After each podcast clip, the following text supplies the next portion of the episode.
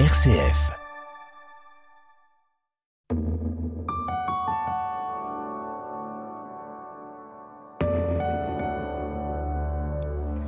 La tentation d'instrumentaliser Dieu n'est pas rare de nos jours, une tentation qui traverse toutes les religions, comme si l'on pouvait récupérer le tout autre et en faire notre objet. Pour nous sortir de cette vision idolâtrique, un homme nous est très précieux.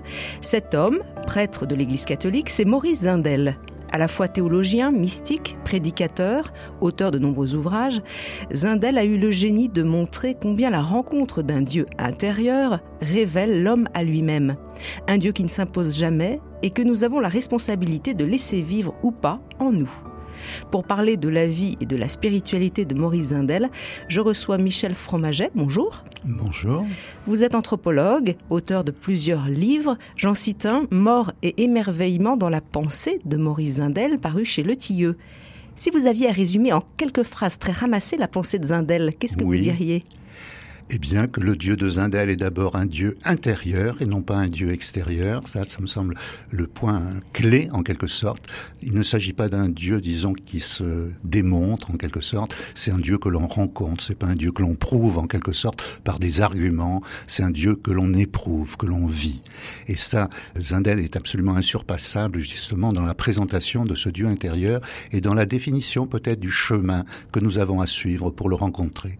Ça, c'est un des premiers Un deuxième point essentiel, c'est le suivant. Il se pose vraiment la question, qu'est-ce que l'homme? D'ailleurs, sa question, c'est l'homme existe-t-il? C'est-à-dire qu'il n'est pas du tout sûr, et je ne suis pas du tout sûr non plus, que nous existions vraiment en tant qu'être humain. Et son approche alors est extraordinaire parce qu'elle nous permet, que ce soit lorsqu'il parle de Dieu ou de l'homme, de pénétrer infiniment plus avant dans la compréhension de l'Évangile, je dirais dans la compréhension donc de la révélation chrétienne du Nouveau Testament. Donc nous allons parler et de Dieu Oui. et de l'homme, Oui, vu par Zindel. On va revenir sur son itinéraire. si vous voulez. C'est oui. un homme qui est né en Suisse à la fin du 19e siècle. Qu'est-ce qui marque ses années de jeunesse? Alors, qu'est-ce qui marque ses années de jeunesse? Ce n'est pas son milieu familial, parce que c'est un milieu catholique, euh, mais tout à fait, comment dire, euh, assez superficiel. C'est une foi assez traditionnelle, en quelque sorte, que celle de ses parents. Il disait une foi assez extérieure, en fait. Par contre, c'est sa grand-mère maternelle, qui, elle, était protestante, qui avait une foi beaucoup plus vive et qui, je crois, déjà l'a franchement marqué. Mais maintenant, l'événement le plus important, certainement, c'est celui de on a parlé d'illumination. Euh, le terme n'est sans doute pas trop fort. Zindel a 14 ans. Il est à Neuchâtel, donc il est né à Neuchâtel. Il est à ce moment-là au collège latin, donc qui est un collège protestant d'ailleurs, de Neuchâtel. Et un soir, dans l'église de Neuchâtel, il est en prière devant une statue de la Vierge, et précisément de la Vierge de Notre-Dame de Lourdes. Et là, brusquement, il en parlera toujours très sobrement, mais c'est passé une sorte de bouleversement intérieur où il dit avoir eu la révélation, en quelque sorte, d'une exigence absolue de pauvreté, de vide intérieur, de pureté, quelque chose d'irrépressible, et il a compris effectivement que là, l'humanité, son humanité se trouvait ailleurs que euh, là où il l'a située jusque-là. Mais Mais- enfin, c'était un enfant, donc il avait, il avait 14 ans. Mais il voulait devenir prêtre? Pas encore, c'était peut-être pas bien dessiné, mais déjà à ce moment-là, suite à cette illumination et à quelques confirmations, sa trajectoire s'est dessinée très rapidement. Et alors il devient euh, prêtre plus tard alors? Alors, après, il est passé donc de ce collège latin dans un collège de bénédictins, émerveillé par la qualité de la liturgie et des silences. Zindel sera toute sa vie un grand amoureux du silence, et dans ce silence intérieur, beaucoup lui a été donné. Mais pour différentes raisons, il a dû quitter ce collège donc en 1913 pour aller ensuite donc à Fribourg et de 1915 à 1919 donc il fera euh, ses études au séminaire de Fribourg chez des dominicains. Et là, l'approche dominicaine était une approche très différente, en quelque sorte, de son approche qui était très intuitive. L'approche dominicaine était, comme vous le savez, beaucoup plus rationnelle, beaucoup plus euh, conceptualisée. Et là, il en a parlé toujours comme étant un temps de grande souffrance Parce que il lui ressentait une expérience profonde. intérieur et le Dieu dont on lui parlait, je dirais à travers des formules, à travers des dogmes, ne le touchait pas et non seulement ne le touchait pas, mais il sentait une grande différence finalement entre ce Dieu-là et le Dieu qu'il avait rencontré. Donc à Neuchâtel et le Dieu qu'il avait découvert continuait d'approfondir ou qui s'était révélé plus à lui, donc à Einsiedeln chez les, chez les bénédictins. Alors Maurice Zindel devient après prêtre, curé? Alors, Maurice Zindel, donc 1919, donc devient prêtre, il devient vicaire dans une très grande paroisse de Genève, qui est la paroisse Saint-Joseph, où là, de 1919 à 1925 à peu près, hein, il va euh, déployer une énergie considérable, tous azimuts, notamment en prenant en charge des foyers d'éducation de jeunes filles, pour lesquels il fera un travail si extraordinaire qu'il aura un public euh, extrêmement étendu. Et on lui en voudra beaucoup d'avoir euh, tant de succès et d'attirer autant les jeunes filles auxquelles, en fait, c'est un milieu assez inculte. En définitive, il s'est aperçu qu'un grand drame de ces jeunes filles, c'est qu'elles manquaient aussi de formation intellectuelle. Or, Zindel était un très grand intellectuel. Hein. C'est un aspect qu'on pourra peut-être développer. Et donc, il a pris en charge non seulement la formation religieuse, catéchétique de ces jeunes, mais aussi, je dirais, leur formation humaine.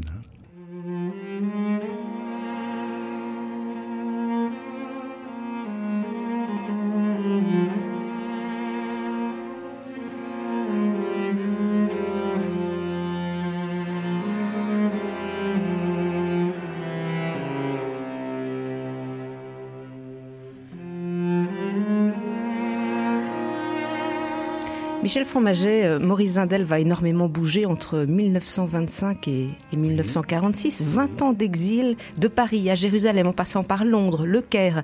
Pourquoi ces destinations? Pourquoi est-il devenu, devenu un, un prêtre itinérant? Alors, on va dire qu'il y a la période d'exil dont nous sommes en train de parler, de 1925 à 1946. Et puis après, la période, je dirais, ce n'est plus une période d'exil puisqu'il sera en charge ensuite d'une petite paroisse où il sera vicaire à Ouchy, à côté de Lausanne. Et là, ça sera plutôt une période d'itinérance, en fait, hein, mais euh, d'itinérance non obligée, si je puis dire. Il sera plus exilé. Alors, la période dont nous parlons, la période d'exil, alors pourquoi Maurice Zindel, effectivement, est-il parti sur les routes? Sa vocation, il l'a toujours dit, c'était d'être prêtre de paroisse. Il a toujours rêvé d'avoir une paroisse et donc sa trajectoire était de continuer à rester euh, donc en Suisse dans différentes paroisses. Mais, pourquoi ça s'est pas fait alors? Ah, Pourquoi ça s'est pas fait? Tout simplement parce que Zindel ne rentrait pas dans le moule. Il préférait, si je puis dire, faire découvrir aux jeunes en quelque sorte Dieu à travers le spectacle de la nature, les découvertes de la science, l'écoute de musique porteuse, spirituelle ou sacrée, plutôt qu'à travers la récitation du catéchisme. Et il aura d'ailleurs cette phrase extraordinaire. Il a essayé au début de se plier effectivement euh, aux catégories normales de, de catéchèse en quelque sorte. Et donc il enseignait le dogme, il enseignait le catéchisme en suivant saint Thomas. Et il disait qu'en rentrant chez lui après ses séances de catéchisme, il en aurait pleuré, tellement il avait le sentiment de parler d'un Dieu qui ne correspondait pas effectivement au Dieu vivant. En deux mots, pourquoi? Parce que saint Thomas, c'est pour ceux qui ne connaissent pas, c'est alors parce que saint Thomas, c'est un dieu, comme disait Zindel, euh, c'est un dieu qui se cache un petit peu en quelque sorte derrière les mots. C'est un dieu qui est très intellectualisé. C'est un dieu qui est très conceptualisé, qui se démontre. C'est le dieu premier moteur, première cause, dont la présence entraîne certains effets, etc.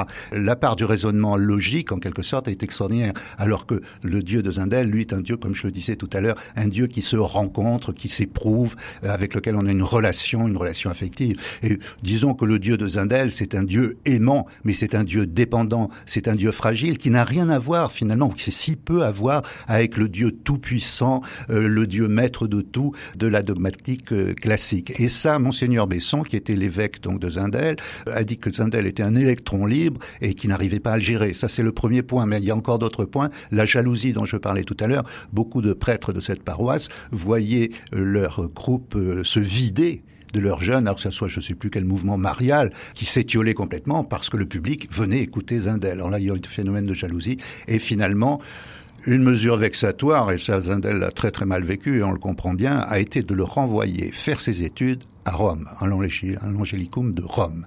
Et donc en 1925, il a suivi effectivement l'ordre de son évêque qui était d'aller refaire sa théologie à Rome.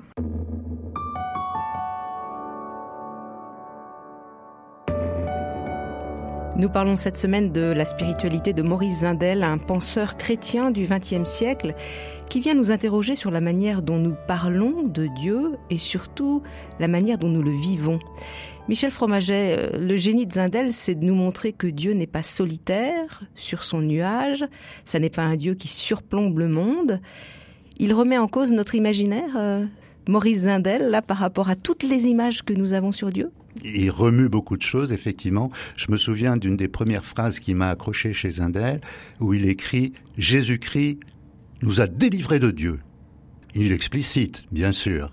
Il explicite que Jésus-Christ, donc, nous a délivrés du Dieu unique et solitaire pour nous ouvrir au Dieu unique, certes, mais trinitaire. C'est-à-dire un Dieu aimant, un Dieu qui s'incarne, en quelque sorte, un Dieu qui épouse l'homme et non pas un Dieu solitaire qui est coupé complètement du reste de l'humanité et qui surplombe, effectivement, donc la condition humaine de très haut.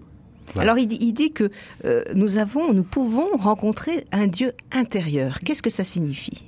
Cela signifie pour Zindel que, à la faveur d'un cheminement, nous pouvons rencontrer une présence qui nous habite, dont nous avons d'ailleurs tous l'expérience, plus ou moins, mais cette expérience est passée sous silence, elle est niée. D'ailleurs, notre culture nous enseigne effectivement à prendre des distances avec euh, cet être intérieur.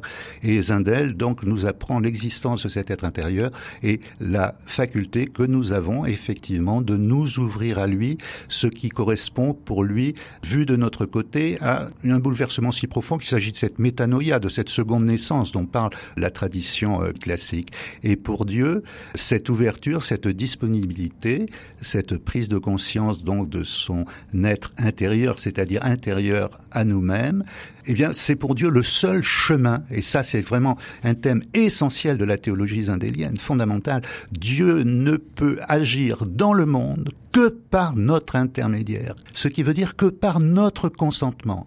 Nous pouvons, et c'est ce que nous faisons, je crois, peut-être le plus souvent, hélas, nous pouvons nous refuser à lui, nous pouvons lui couper tous les ponts. Ce cas-là, il ne peut plus rien. Mais c'est la liberté de l'homme en même temps. Voilà, tout à fait. Mais je trouve ça assez extraordinaire parce que c'est ce que je vois tous les jours. Quand on voit tous ces massacres ou lorsqu'on repense à Auschwitz, etc., il y avait la grande question, mais où est Dieu? Que fait-il? Mais Zindel a cette réponse extraordinaire. Dieu est présent, il est là dans l'enfant qui hurle, il est là dans la personne qu'on assassine, il est là dans le témoin, effectivement, qui est bouleversé. Et là, il a des réponses absolument d'une solidité euh, considérable. on aura l'occasion d'y revenir voilà. sur cette question du mal. C'est très important. Euh, sur le Dieu intérieur, il dit, Zindel, Jésus, en nous révélant la Trinité, nous a délivrés du Dieu cauchemar extérieur à nous, limite et, menace, pour, nous. Oui, tout à fait. C'est-à-dire que Jésus-Christ, en s'incarnant, nous révèle un Dieu que nous ne connaissions pas.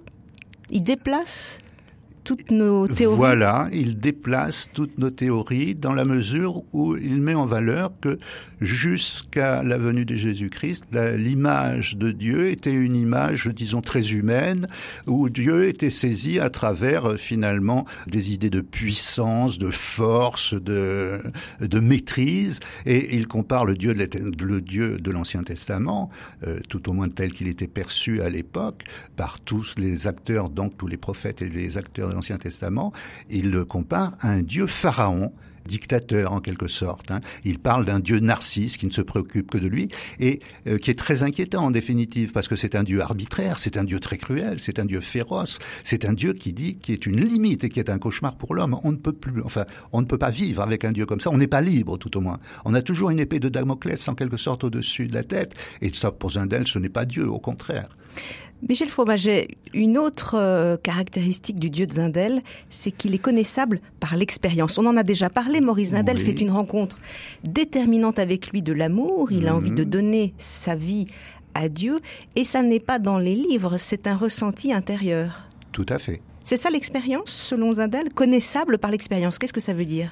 Connaissable par l'expérience, ceci veut dire que si on se met à l'écoute de sa propre intériorité, par le recueillement, par le silence intérieur, aussi bien que par une écoute attentive dans des instants qu'il appelle ces heures étoilées qui sont des moments d'émerveillement, qu'il s'agisse d'émerveillement devant la beauté, mais aussi d'émerveillement ou de ravissement dans l'amour, Zindel nous fait bien comprendre que dans ces instants-là, c'est l'esprit qui affleure, c'est Dieu qui nous parle, mais notre conditionnement, notre éducation ne nous a pas enseigné effectivement à nous mettre à l'écoute de celui ou de l'être qui parle justement dans ces instants privilégiés.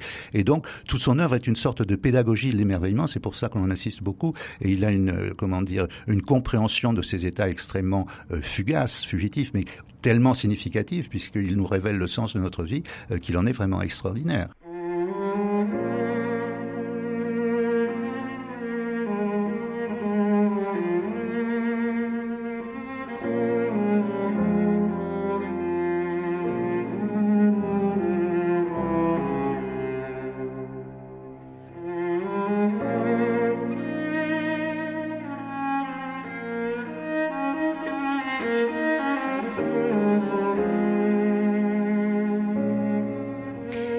Fromaget, un certain nombre de théologiens au XXe siècle ont, mis en avant le fait que euh, Dieu était fragile et Maurice Zindel fait partie de ces théologiens. Un Dieu fragile et vulnérable. Oui. En même temps, on le dit tout puissant. Alors, comment articuler les deux, fragilité et toute puissance alors la réponse est euh, la suivante et elle a été bien mise en valeur aussi par François Varillon, mais il faudra peut-être qu'on parle de François Varillon et de Zindel. La toute-puissance de Dieu et la toute-puissance de l'amour. Mais cette toute-puissance ne peut s'exercer qu'à partir du moment où l'amour est reçu. Si cet amour n'est pas reçu, Dieu n'est qu'impuissance. Il est tout impuissant. Berdiaïev aussi développera cette idée de façon absolument remarquable en disant que Dieu ici-bas n'a pas plus de pouvoir qu'un agent de police. Il en a encore même infiniment moins. Et on retrouve ici cette idée profonde de Zindel que Dieu ne peut transparaître ici-bas, ne peut être agissant ici-bas que si nous consentons effectivement à l'accueillir en nous et à lui passer la main, si vous me passez l'expression. Oui, ça veut dire que nous pouvons lui donner nos mains, nous pouvons lui donner nos, pieds, yeux, nos yeux. Et, c'est là où la puissance intervient de Dieu dans ce monde. Mais c'est pas sans nous. Et ce n'est pas sans nous. Et cette puissance se fera à proportion, disons, du don que nous ferons de nous-mêmes, c'est-à-dire de l'abstraction de notre moi et où nous le laisserons parler en nous. Et c'est en cela que le Christ est un humain exemplaire, si je puis dire, c'est qu'il est totalement transparent à son Père, alors que nous, nous le sommes certainement, mais très peu, si peu, dans les moments d'amour, de générosité, dans les moments d'altruisme, bien sûr. C'est là Dieu qui agit. En fait, nous n'en avons pas conscience. Nous pensons que c'est nous. Mais non, là, le propos indélien est plus loin. Dans chaque geste qui est fait, effectivement, avec amour, dans chaque geste vraiment oblatif, c'est Dieu là qui parle, même si on se croit athée, et même si on est athée, peu importe en fait. Hein. Comme disait saint Augustin, il y en a beaucoup qui se croient dedans et qui sont dehors, et beaucoup qui se croient dehors, athées, etc., et qui sont parfaitement dedans. Donc liberté de l'homme de recevoir ce Dieu-là qui se présente mais qui ne forcera jamais la porte. Jamais. C'est un Dieu qui se propose, qui ne s'impose jamais. Et ça, c'est un grand critère de la spiritualité, du monde spirituel, des actes spirituels, c'est que ce sont des actes, ce sont des pensées, ce sont des choix libres. S'il s'agit de choix forcés ou obligés, on n'est pas dans le domaine spirituel et Dieu ne s'exprime pas là. Nous parlions de la vulnérabilité de Dieu, sa fragilité, et puis Zindel insiste aussi sur l'amour. Il dit que c'est un Dieu aimant et pauvre. Alors, qu'est-ce que ça veut dire? Aimant, on a dit qu'il est tout amour. Oui. Il se propose à nous. Mhm. Pauvre? Alors, l'idée de pauvreté, c'est qu'il n'a rien, il n'a que lui-même finalement. Il se donne, il se donne lui-même il se donne lui-même à ceux qui se donnent justement à lui. Il faut qu'il y ait cet échange pour que ce don soit effectivement productif et puisse produire ses effets ici-bas. Mais ce n'est pas un Dieu possessif, ce n'est pas un Dieu qui vous accapare. Au contraire, c'est un Dieu qui sans arrêt se donne, qui donne tout son être. Quand on lit Zindel, la Trinité est centrale, c'est-à-dire cette circulation d'amour entre un Père, un Fils et mhm. l'Esprit Saint. Ça, c'est au cœur de tout son, au cœur son de approche. C'est au cœur de sa pensée. Il y a de Dieu et relation. Nous avons tendance à mettre l'accent sur l'être, en quelque sorte, sur les trois hypostases, le Père, le Fils, l'Esprit. Lui, euh, le Zindel, mais c'est tout à fait dans la ligne actuelle. Mais l'accent sur l'importance de la relation, hein, euh, sur l'importance du don. L'être se manifeste dans le don, en quelque sorte, dans la relation à l'autre. Donc nous avons à accueillir ce Dieu intérieur, laisser l'espace, certes lire des livres de théologie, mais vivre une expérience, c'est ce qu'il dit. Alors oui, je vous arrête. Euh, en fait, il faut bien comprendre que euh, cette expérience ne peut pas se provoquer. Hein, il n'y a pas de chemin où l'on puisse effectivement se dire que par euh, ma volonté ou par quelque pratique que ce soit, je vais pouvoir effectivement euh, rencontrer cette présence. Mais c'est ça qui est mystérieux, parce que certains le vivent et d'autres semblent ne pas le vivre. comment expliquer ça? Nous portons tous en nous une, soif d'être, d'être plus, de vivre plus, une, une soif, disons, de vivre avec un grand V. Eh bien, cet appel en nous, dans la dans l'anthropologie zindélienne, cet appel est de Dieu en quelque sorte. Or, il se trouve que euh, cet appel, qui est un appel à être, un appel à devenir, ce qui laisse entendre que nous avons en nous la conscience que nous ne sommes pas encore exactement, nous ne sommes pas encore venus totalement au monde, eh bien cet appel à être, la société moderne ne l'entend pas et elle récupère en quelque sorte cette soif d'être en la transformant euh, de façon tout à fait euh, répréhensible en, soif de pouvoir, en soif d'avoir, en soif de s'installer ici-bas, alors qu'il s'agit de toute autre chose. Mais si on se met à l'écoute de cette soif d'être, de cette soif de liberté, on est déjà sur le chemin. Et nous verrons avec vous justement mm. que l'absolu, le désir d'absolu, mm. fait partie de l'homme. Voilà, mais on peut appeler le désir dont je parle, c'est ce désir d'infini, ce désir d'absolu. Alors qu'il est facile de critiquer, qu'il est facile de nier, de réduire, de ridiculiser, mais justement, au contraire, combien faut-il y faire attention, puisque c'est tout notre être? On peut le comparer, ça c'est une image pédagogique un peu classique, mais qui, euh, qui a sa valeur. On peut le comparer cette soif à la soif du papillon qui est encore dans sa chrysalide ou qui est dans la chenille et qui demande à s'envoler, à être lui-même. Or là, nous, nous sommes la chenille, et à la différence de ce qui se passe dans les métamorphoses animales, là, il s'agit d'une chenille, nous sommes une chenille qui a toute liberté, justement, de verrouiller la porte et d'empêcher le papillon de se libérer. D'où un mal-être, en fait, aussi, qui continue d'exister, mais que l'on a du mal à nommer, que l'on a du mal à insérer dans son propre être, et donc euh, on pense à autre chose, on se laisse fasciner par les valeurs euh, qui sont celles mises sous nos yeux, comme vous savez, par la société.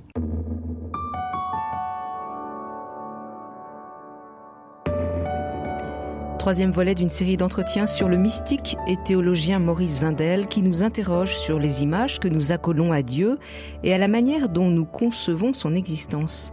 Michel Fromaget, Zindel pose la question qui est Dieu, mais aussi qui est l'homme? Et ça, c'est très important. Euh, l'homme a une vocation euh, sur cette terre? Pour Zindel, c'est évident. Notre vocation, c'est de devenir humain. Voilà. Donc, ça laisse entendre que nous ne le sommes pas tout à fait encore. Devenir humain, qu'est-ce que ça signifie ça? Devenir pleinement homme, devenir homme en plénitude. Alors, euh, je vais euh, vous présenter la chose ainsi. Nous vivons au niveau de notre corps, bien sûr, hein, nous sommes incorporés, notre corps a une grande importance dans notre vie à juste titre, bien sûr. Nous vivons dans notre mental, ce qui est un autre ordre de réalité, pour prendre l'expression de Pascal, et lorsque nous réfléchissons à nous-mêmes, nous saisissons toujours à ces deux niveaux. Et l'homme est toujours défini comme étant un homme fait de corps et d'âme, entend donc fait de corps et de mental, de corps et de psychisme. Ça, c'est l'homme naturel. Nous avons hérité à notre naissance, effectivement, de ces deux dimensions. Or, en fait, dans l'anthropologie zindélienne, cet homme est un homme qui est inachevé. Ce n'est pas encore un homme véritable. De même qu'une chenille n'est pas encore l'être qu'elle doit devenir. L'être qu'elle doit devenir, qui va définir son espèce, c'est le papillon. Hein, bien Et alors, euh, chez l'homme, c'est quoi lorsqu'il a fait devenir? Alors, tout simplement, on va dire que l'homme en plénitude, c'est un homme qui existe non plus à deux niveaux, mais qui existe à trois niveaux. Euh, Jean Guiton parlait des trois manières de l'homme d'être présent au monde. Le troisième niveau n'étant plus celui du corps, ni celui de l'âme entendu au sens de mental, mais celui de l'esprit entendu, disons, dans un premier temps comme ouverture sur le monde spirituel, ouverture à Dieu, ouverture de, fécondation. Euh, c'est une sorte de matrice que l'esprit par où l'homme s'ouvre à Dieu et Dieu s'ouvre à l'homme. Alors euh, oui, Zindel dit qu'on est une première fois biologiquement et qu'on a à naître spirituellement et ça nous permettra de devenir vraiment humain. Voilà. Ce qui caractérise l'homme, mais c'est pas selon Zindel, je dirais, on est, on est en plein dans l'évangile, on est en plein dans la révélation chrétienne. Ce ne sont pas ces dimensions corporelles et psychologiques que l'on trouve aussi chez les animaux. Hein. Il n'y a absolument aucun doute. C'est sa dimension spirituelle d'ouverture à la transcendance, à la présence intérieure, à l'autre intérieur, à Dieu, employons le terme que l'on voudra.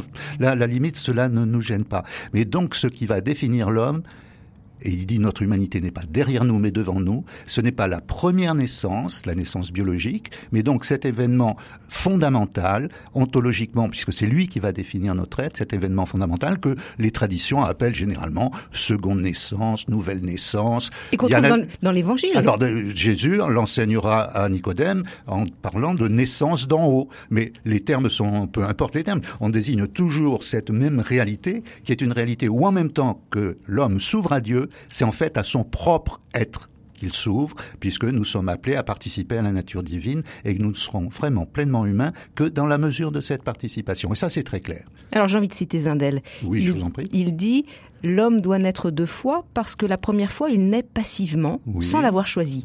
Ça lui est imposé. Il doit naître une seconde fois en le choisissant et en faisant de sa vie un don. Oui. Donc, sans cette seconde naissance, je ne peux pas être un homme, je ne peux pas être une femme véritablement humain. C'est ça la grande différence entre le discours chrétien, entre l'anthropologie chrétienne authentique, si je puis dire, et l'anthropologie universitaire occidentale héritée au fil des siècles, notamment depuis la Renaissance, c'est euh, le fait suivant, à savoir que nous nous prenons pour des hommes, des hommes accomplis, et si on se fie au discours effectivement qui est le discours classique, comme quoi nous sommes tissés de deux substances fondamentales, mais le petit enfant quand il sort du ventre de sa mère est effectivement un corps agissant une âme, un psychisme, il a sa personnalité qui est déjà agissante. Sur le plan de l'être, il n'a plus rien à acquérir. Il est déjà par essence humain. Là, ici, dans cette vision, sur le plan des apparences, nous sommes humains, mais pas sur le plan de l'essence. Nous avons quelque chose à faire qui ne nous est pas imposé. C'est ça qui est formidable. Notre propre humanité ne nous est pas imposée. Nous avons à la choisir, nous avons à nous ouvrir à elle. Et nous en sommes responsables. Nous sommes d'une liberté. C'est vraiment le Dieu de Zindel est vraiment un Dieu d'amour parce qu'il nous laisse libres de tout, de nous créer comme nous voulons, de créer le monde comme nous l'entendons, d'accepter ou de refuser Dieu. Et on s'aperçoit qu'en fait, on fait des choix euh, d'une importance ontologique considérable, même dans les gestes les plus quotidiens. La vie vraiment prend un sens là. Par exemple par exemple, en s'ouvrant à l'autre, en se refusant à l'autre, en préférant son propre ego. Euh, mais combien de fois ça arrive par jour? Très fréquemment, euh, ou en faisant le choix de, j'ai été ému par une musique, par exemple, j'en sais rien, requiem, peu importe, et puis en fait, m'a parlé quelque chose, j'étais profondément ému à ce moment-là. Il y a quelque chose de mon être qui s'est révélé là mais je peux le traiter comme étant un moment de loisir simplement agréable et puis passer à autre chose. Alors en fait, il s'est passé quelque chose de très puissant, de fondamentalement significatif. Là, l'esprit, ma véritable dimension, le papillon en moi vient de me parler. Je viens de le sentir. Alors je peux faire le choix ou de traiter ça effectivement comme quelque chose d'assez agréable et donc de tout à fait marginal, euh, de quelque chose de l'ordre du loisir, du petit plaisir, ou alors d'interroger cette expérience que je viens de faire et me présenter comme étant disponible pour elle. Et à ce moment-là, je vous promets que ça commence à parler, ça libère.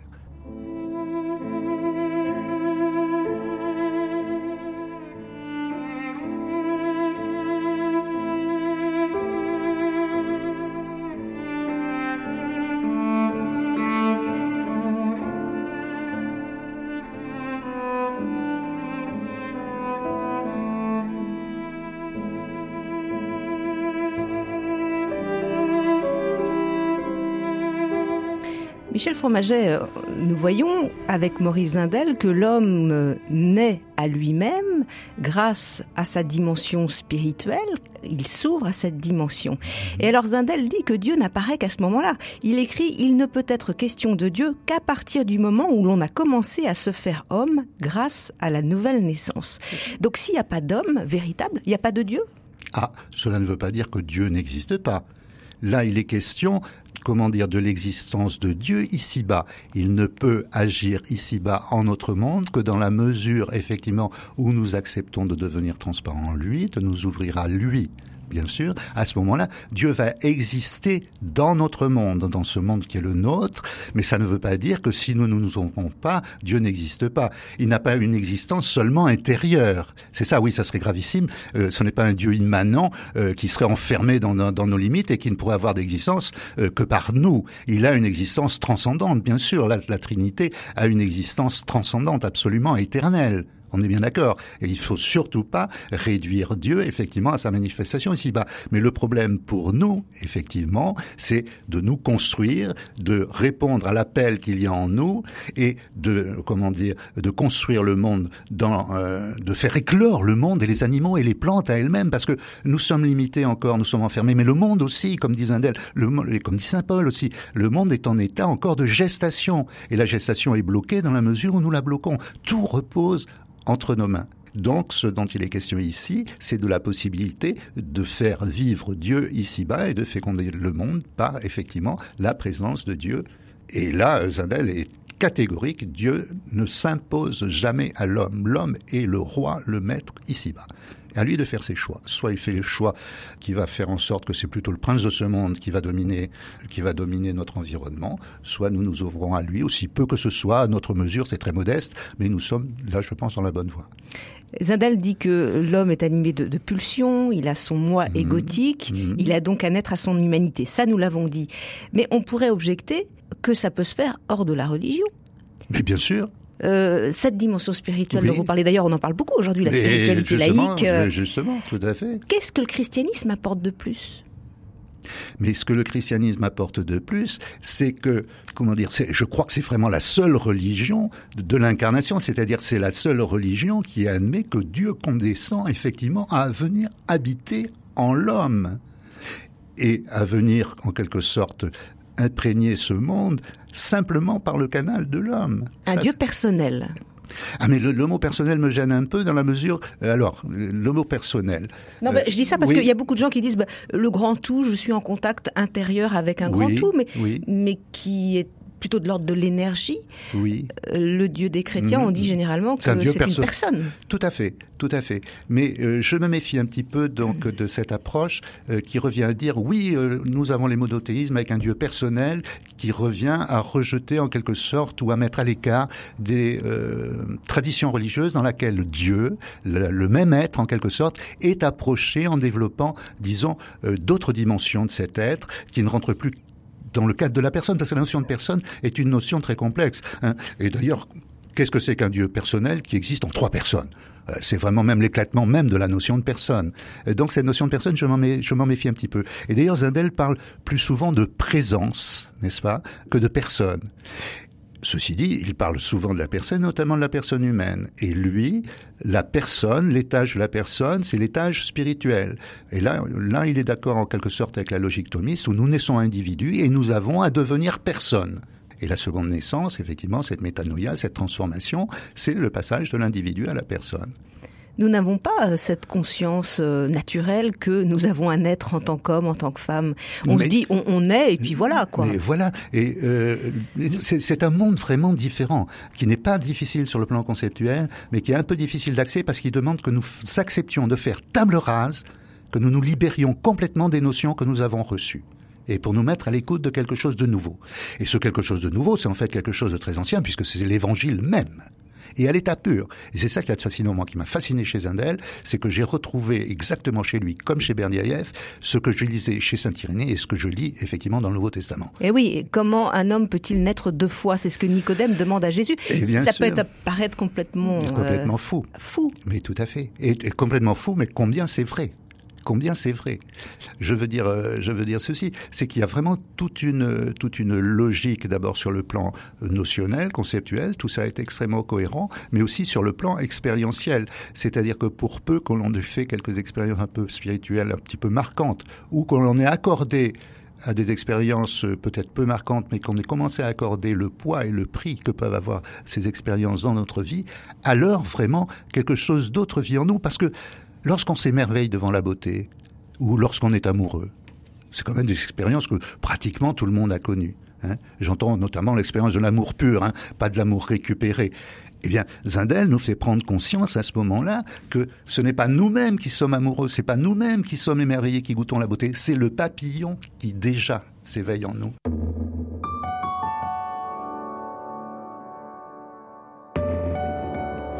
Tant que l'homme biologique n'est pas né à sa dimension spirituelle, il n'existe pas. C'est un message fort que nous adresse Maurice Zindel, l'un des grands théologiens du XXe siècle. Avec vous, Michel Fromaget, nous continuons à découvrir cette pensée zindelienne qui nous déplace dans la manière dont nous concevons les échanges entre Dieu et l'homme.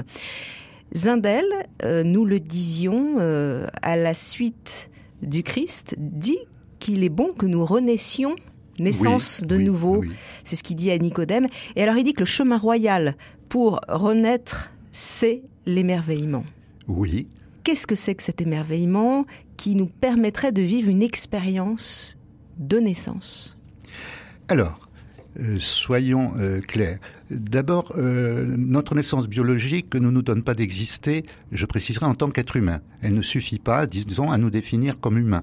Nous existons, on va dire, en tant qu'animal, au même titre que les animaux. Avec hein. des pulsions, oui, avec, des, pulsions, et puis, mais aussi une intelligence, et puis aussi de bon côté, faculté de s'adapter, de s'occuper de ses petits, de participer à la reproduction de l'espèce, etc. Un animal pensant. Voilà, un animal pensant, tout à fait. Mais là, on est en plein darwinisme aussi, ça colle impeccable, hein, c'est ça qui est absolument extraordinaire. Et donc, l'émerveillement est un chemin de nouvelle naissance, mais le fait d'avoir été émerveillé, et même au sens fort, c'est-à-dire dans ces instants où l'on perd complètement conscience de soi-même, où on vit quelque chose qui est un petit peu de l'ordre de l'extase, une sorte de fascination, où les notions de temps, d'espace, disons, prennent, euh, enfin s'étiolent, disparaissent, hein, où on ressent plus qu'une joie, un enchantement intérieur. Alors, il y a de grands témoignages d'émerveillement qui sont extraordinaires, je, je n'en lirai pas maintenant, mais il y a notamment celui de Zindel, de son émerveillement, donc qu'il a, princeps en quelque sorte chez lui, qu'il a vécu à Florence, donc en 1926, euh, devant le tombeau des Médicis. Et il a senti qu'à travers, et c'est ça le, le, mot important, c'est qu'à travers l'œuvre de Michel-Ange, en quelque sorte, quelqu'un d'autre, un être, il y avait une présence qui s'adressait à lui. Donc la beauté et, artistique. Mais alors justement, c'est là où Zindel est fou. Enfin, il est fou. C'est là où il nous demande de nettoyer complètement nos concepts. Et je m'aperçois de la justesse. C'est-à-dire que Zindel va vous apprendre que le silence, pour nous, le silence c'est un concept, c'est un état, c'est un moment. La beauté aussi, c'est une notion. Pas du tout, c'est quelqu'un. La vérité, ce n'est pas une notion, c'est pas la conformité à ce que nous voyons, à ce que nous comprenons. La vérité, c'est la vérité de notre être, et la vérité, cette vérité, c'est quelqu'un. D'ailleurs, le Christ dit bien, je suis la vérité. Donc, à chaque fois que quelqu'un se donne à la vérité, vit la vérité vraiment, ou la beauté vraiment, il y a la prise de conscience que, à travers, justement, ces données d'amour, de vérité, de joie intérieure, etc., un être nous parle. Et quelque chose qui me fascine, enfin, on n'est pas à côté du sujet, euh, c'est un homme que vous connaissez bien, il s'appelle François Cheng, de culture chinoise, personnage d'une délicatesse, d'une finesse absolument remarquable, et qui parle justement de la beauté dans des termes qui sont indéliens. Et oh, il fait vivre effectivement cette prise de conscience comme quoi, dans le don, eh bien, le donateur est là un musicien qui va offrir euh, des notes, un peintre qui va offrir sa peinture. Euh... Dans la mesure où il n'est plus lui-même présent, où son moi ne phagocyte plus effectivement sa propre œuvre, eh bien c'est effectivement son être réel qui transparaît, c'est Dieu en lui, c'est Christ en nous. Voilà. Et, et, il rejoint les spectateurs dans leur intériorité. Et, et il rejoint les spectateurs dans l'intériorité et il éveille dans les spectateurs leur véritable intériorité. Et c'est ça qui est inoubliable d'ailleurs. C'est le, le, meilleur cadeau qu'on puisse faire à l'autre, effectivement, c'est de l'aider à s'éveiller à lui-même. Alors Zindel dit que l'émerveillement donc euh, dont nous parlions, c'est le moment privilégié où nous sommes soudain guéris, eh oui. guéris pour un instant de nous-mêmes et jetés dans une présence avec un grand P voilà. qui nous comble en même temps qu'elle nous guérit de nous-mêmes. Donc cette présence, elle nous émerveille mmh. et elle nous, nous décentre de nous-mêmes. Elle nous libère de nous-mêmes. C'est ça, elle nous libère de tout notre passé, de, de toute notre façon de penser. Nous sommes comme sortant de l'œuf, en quelque sorte, hein, et absolument émerveillés. C'est effectivement la réalité, nous ne la voyons pas. Ou si nous la voyons, effectivement, sans les lunettes qui se sont accumulées, sans tous ces concepts que nous avons emmagasinés, sans tous ces savoirs qui forment une sorte d'écran, les, les moments où cet écran, justement, euh, s'estompe, c'est l'émerveillement. Mais c'est ce que peut ressentir l'enfant. Mais c'est absolument, et c'est Zindel a une approche effectivement du regard de l'enfant, du visage de l'enfant, comme Berdyaev d'ailleurs, qui est tout à fait intéressant.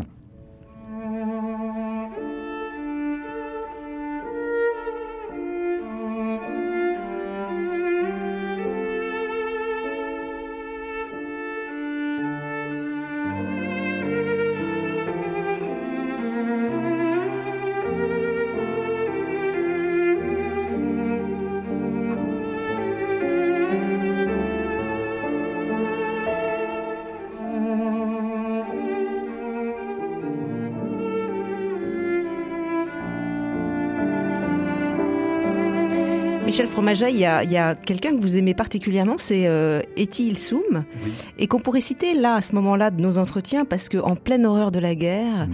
euh, elle est capable de s'émerveiller par euh, un géranium, par une fleur sur sa fenêtre, euh, alors que le monde bascule dans l'horreur, Mmh, est dans mmh, l'horreur. mmh. Donc il y a la force, la force de l'émerveillement, c'est ça.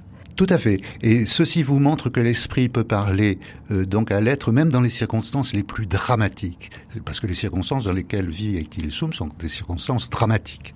Elle a été donc dans ce dans ce camp de Westerbork, puis à Auschwitz, mais là on ne sait pas très bien. On n'a pas de lettres, hein, de, de, de, témoignages sur. On remet un témoignage sur elle, mais euh, pas de courrier d'elle. Mais on voit que même dans ces instants absolument dramatiques, l'esprit peut vous parler. Alors à travers une fleur, effectivement, et vous réconforter, vous donner une paix, une joie qui vous permet justement eh bien, de pouvoir aider les autres de pouvoir être totalement disponible pour les autres.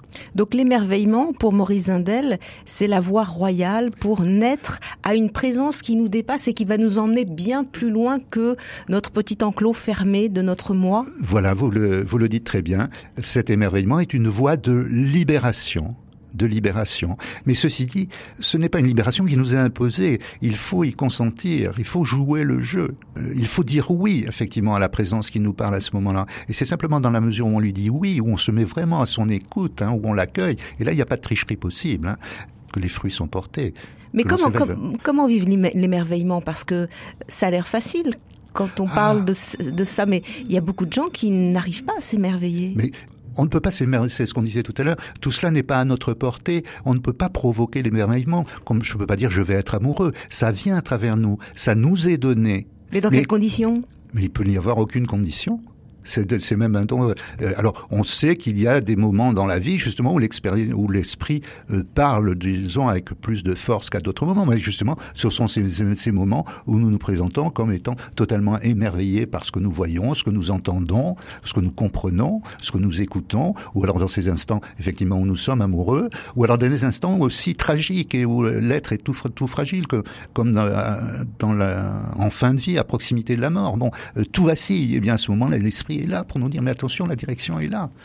Oui, c'est comme si un morceau du voile se déchirait. Se déchirait, mais il ne s'impose pas. Il, faut vraiment, c'est très fragile, c'est très fugace. Dès qu'on retombe en soi-même, euh, c'est comme si plus rien n'avait existé. Donc il faut garder le souvenir, la mémoire, et se dire que cela nous a été donné une fois, cela nous sera redonné d'autres fois. Il faut se présenter comme étant disponible. Maintenant, deuxième chose, il faut dire qu'aussi il y a une part d'exercice, c'est-à-dire que Zindel, mais comme tous les grands mystiques, nous demande de nous exercer par la méditation au silence intérieur. Oui, alors j'aimerais qu'on parle un peu du silence. C'est véritablement fondamental. Parce qu'il dit que le silence nous met en condition justement de, de pouvoir percevoir ce qui nous est donné. Tout à fait. C'est une condition sine qua non. Alors on ne va pas dire une condition suffisante. Hein. Euh, on peut méditer pendant des années sans jamais rien ressentir. Ça, c'est une, c'est une évidence. Néanmoins, c'est une voie. Et c'est une voie, euh, disons, dont la logique se comprend très très simplement et euh, je pense à Tolère, mais Zandel dit exactement la même chose, ou à Maître Écart.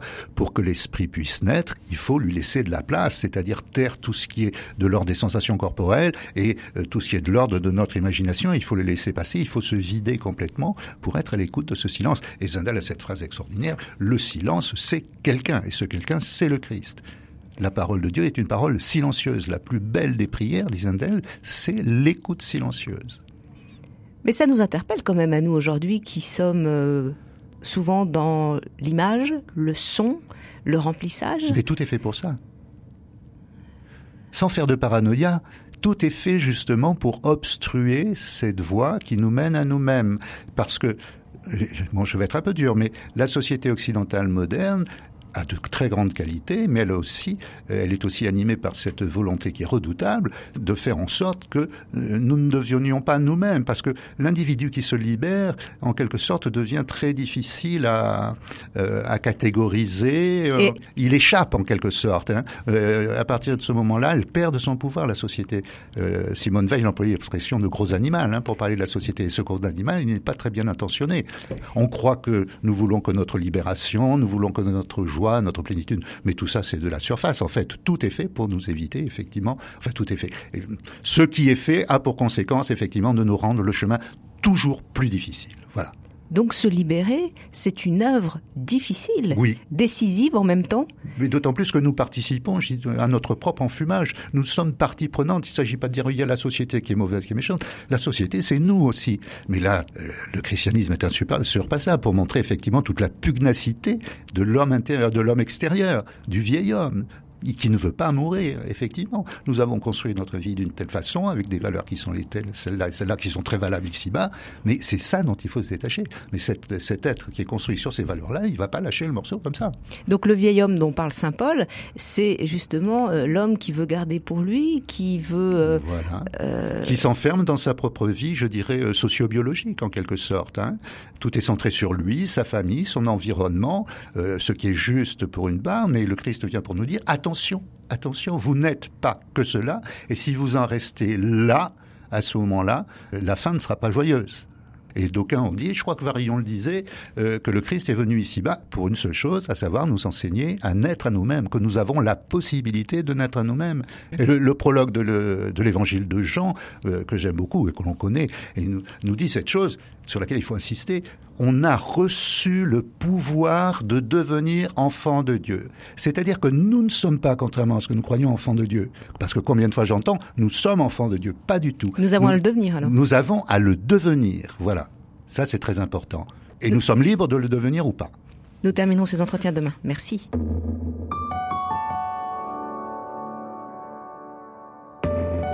Nous continuons à parler de la spiritualité de Maurice Zindel en compagnie de l'anthropologue Michel Fromaget. Pour refermer ces entretiens, euh, Michel Fromaget, il faut nous parler de la question du mal parce que euh, c'est un sujet qui, vous intéresse et puis elle est centrale hein, dans la, pensée de Maurice Zindel. Il y a beaucoup d'hommes, beaucoup de femmes, euh, tout le monde pratiquement, qui s'interroge devant les malheurs du monde. Et la question où est Dieu? Que fait Dieu? Oui. Hmm. Elle est de toujours devant le malheur. Question clé, oui. Question clé? Qu'est-ce que dit Zindel sur la question? Alors, pour résumer le, le, propos de Zindel, il est le suivant. D'abord, il vous dira que le monde dans lequel nous vivons n'est pas le monde créé par Dieu. Ah, très précisément, que le monde dans, dans lequel nous vivons n'est pas le monde voulu par Dieu, c'est le monde abîmé, perverti, défiguré, cassé par un événement que traditionnellement on appelle la chute, qui serait la conséquence euh, d'un choix humain, puisque l'homme est totalement libre, et euh, ce choix ne se serait pas fait dans le bon sens, puisqu'il aurait été celui de la coupure, en quelque sorte, des relations avec Dieu. Oui, en gros, Dieu euh, faisait de l'homme un partenaire, voilà. et, l'homme n'a pas souhaité devenir ce partenaire. N'a pas souhaité devenir ce partenaire. Il a préféré se refermer en quelque sorte sur le connu, on dira les choses comme ça, sur son corps, son psychisme, etc., sur ce précaré, et ne pas s'ouvrir effectivement à la vie spirituelle, à la vie spirituelle. Un petit peu, si on reprend l'image de la de la chenille et du papillon, eh bien c'est la chenille qui fait le choix de rester chenille et de se fixer comme but de devenir une grosse chenille, une belle chenille, vivant dans son environnement de chenille et en passant complètement à côté de ce qui est inscrit en elle et de ce qui va la définir en tant qu'être humain, qui en fait l'envol, alors on va dire la participation à la nature divine, la participation à la vie éternelle que Dieu veut pour nous, mais qu'il ne veut surtout pas nous imposer. Alors ce, ce, choix, ce péché originel, on peut le placer aux, origines, mais ça peu importe, c'est une lecture des choses, mais c'est un péché qui nous concerne actuellement, à chaque instant. Euh, le péché originel, c'est un péché, le péché qui est à l'origine de l'état dans lequel nous sommes, en quelque sorte. Donc la réponse de Zindel est assez classique sur ce plan-là, à savoir, il reprend aussi Saint Paul, que Dieu n'est en aucun cas responsable de l'existence, je dis bien de l'existence, ici-bas, donc de la souffrance, du mal et de la mort. C'est le thème de la totale, parfaite innocence de Dieu. Alors justement, il y a des auteurs, il y a beaucoup de personnes qui se sont interrogées quand même devant le, le fait que des innocents pouvaient être assassinés. Oui, notamment Camus. Et que fait Dieu? Je reviens sur cette question. Mhm. Où était Dieu? On a pu se le dire aussi à Auschwitz. Bien sûr, tout à fait. Et tous ceux qui ont réfléchi à la question, d'ailleurs, en sont, tout au moins honnêtement, en sont arrivés finalement à la position, à la position de Zindel. Je pense à, euh, à Hans Jonas notamment, qui a écrit, euh, qui a écrit sur le sujet. Eh bien, où est Dieu à Auschwitz? Il est dans l'homme qui souffre, dans l'homme qui est exterminé, dans euh, l'homme que l'on tue, que l'on bafoue. Il est là, il est là qui hurle, il est là qui pleure, il est là qui gémit, il est là qui souffre sa présence, on ne peut pas dire que Dieu est absent, puisque là, il est au cœur des victimes. Il est la première victime du mal, et il est cette victime dans chaque homme qui souffre. Et chaque homme qui souffre, il y a non seulement celui qui est torturé et celui qui est euh, traité comme un chien ou comme un objet, mais il y a aussi ceux qui sont autour et qui souffrent de le voir dans cet état-là. La réponse de, de, Zindel, par exemple, à Camus, qu'il ne lui a pas donné parce qu'ils ne sont pas rencontrés, mais s'il l'avait rencontré, ça aurait été celle-là. Mais vous vous révoltez, vous savez, Camus, c'est l'homme de la révolte. Mais vous croyez que c'est vous qui vous révoltez. Mais en fait, c'est Dieu qui se révolte en vous. Voilà où est Dieu. Il est en vous. Vous croyez qu'il est ailleurs, etc. Non, il est là. Et lorsque on dit que Dieu est absent, ou on se plaint de l'absence de Dieu, Zindel vous dit, vous croyez que Dieu est absent? C'est vous qui n'êtes pas présent. Et ça, c'est d'une puissance extrême, parce que si vous étiez présent à vous-même, Dieu serait d'autant plus présent ici-bas, d'autant plus actif, et si euh, ce phénomène était démultiplié, toutes les horreurs que nous voyons n'existeraient pas. Vous voulez dire que la puissance de Dieu, on y revient, ce sont nos mains, ce sont nos bras, c'est notre engagement. C'est notre engagement. Une question sur euh, les catastrophes naturelles, parce que c'est oui, souvent oui. aussi un, mais c'est très important. Oui. une notion qui revient, mais le mal moral et le, le mal moral. Tsunami, là où est-ce qu'il était, Dieu? Mais voilà, c'est la question que posait. Pendant le tsunami. C'est la question de Voltaire alors qu'il s'interrogeait sur le, le, fameux incendie Raz-Marais de Lisbonne euh, en 1755. Que fait Dieu? Et alors, Zendel dit quoi?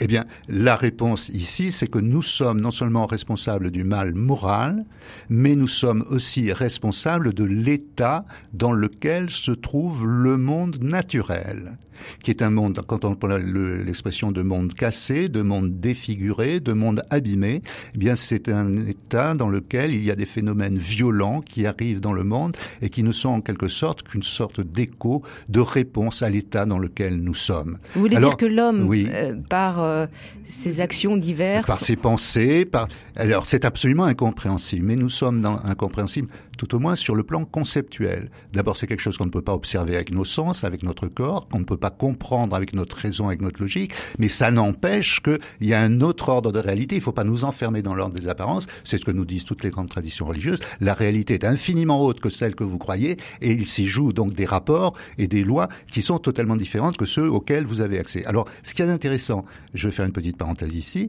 c'est que la physique quantique, la microphysique, nous donne un aperçu sur ce que peut être ce type de phénomène, euh, l'expérience est connue, à savoir que la simple présence de l'observateur, de l'homme qui mesure, suffit à modifier effectivement ce qu'il observe.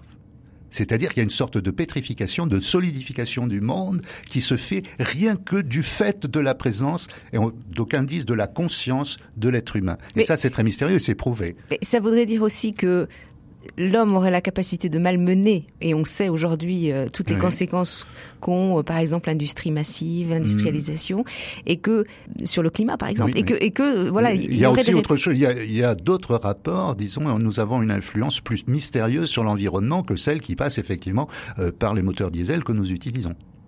Et ça, c'est de l'écologie spirituelle, mais euh, qu'il faut prendre absolument au sérieux. Enfin, moi, j'en suis intimement convaincu. Et je dirais que toutes les grandes traditions sont convaincues. Et ça, c'est au cœur du christianisme. Relisez la lettre aux Romains de Saint Paul. Le, le monde attend la révélation des enfants de Dieu pour pouvoir accoucher, euh, naître, oui, naître à lui-même. Il parle de gémissement de la création voilà, en travail. Très beau, tout à fait. Et ça, Zindel reprend cela lorsqu'il décrit l'effet de la chute. C'est tout le monde qui se disloque et il est en, plein, euh, en pleine phase, disons, en parfait accord avec ce que disaient les pères de l'Église.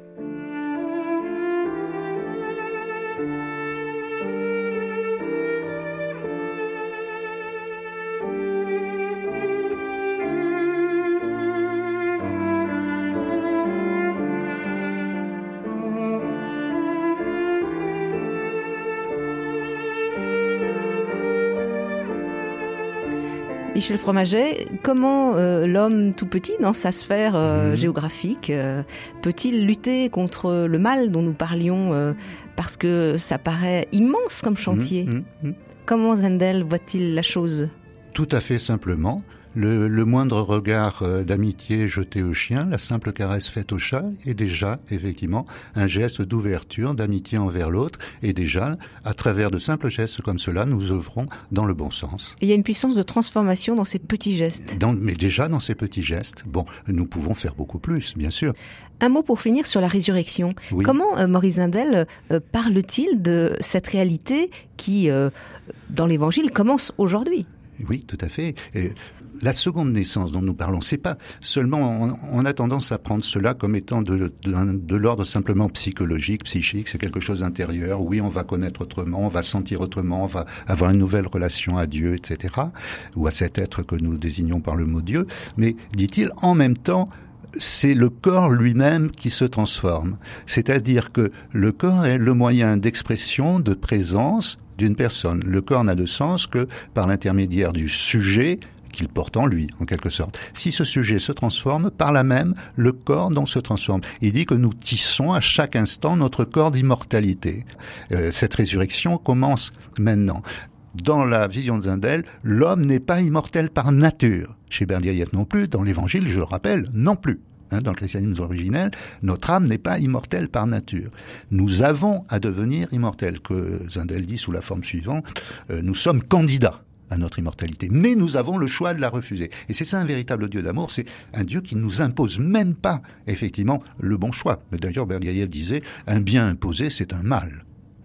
Donc, oui. l'essentiel, ce sera c'est de mourir vivant, c'est d'être vivant déjà, et, quand à l'heure du grand passage, d'être vivant. Voilà, mais c'est ça la, phrase extraordinaire de Zindel, et c'est elle qui m'a fait accrocher à Zindel, parce que j'avais lu Zindel sans vraiment prendre conscience de l'importance de ce qu'il disait, jusqu'au jour où je suis tombé sur la phrase suivante, où il dit L'important n'est pas de savoir si vous serez vivant après la mort, parce que souvent on s'inquiète. C'est un thème classique, l'au-delà. Oh là, lui, lui a dit, mais l'important, c'est absolument pas de savoir si vous serez vivant après la mort, c'est de savoir si vous serez vivant avant de mourir. Un grand merci à vous, euh, Michel Fromaget. Je signale que vous avez publié un très beau livre où vous croisez la spiritualité d'Ethil Soum avec celle de Zindel. Ça s'appelle Un joyau dans la nuit. C'est paru chez Desclés de Brouwer. Merci à Pierre-Henri Paget à la technique.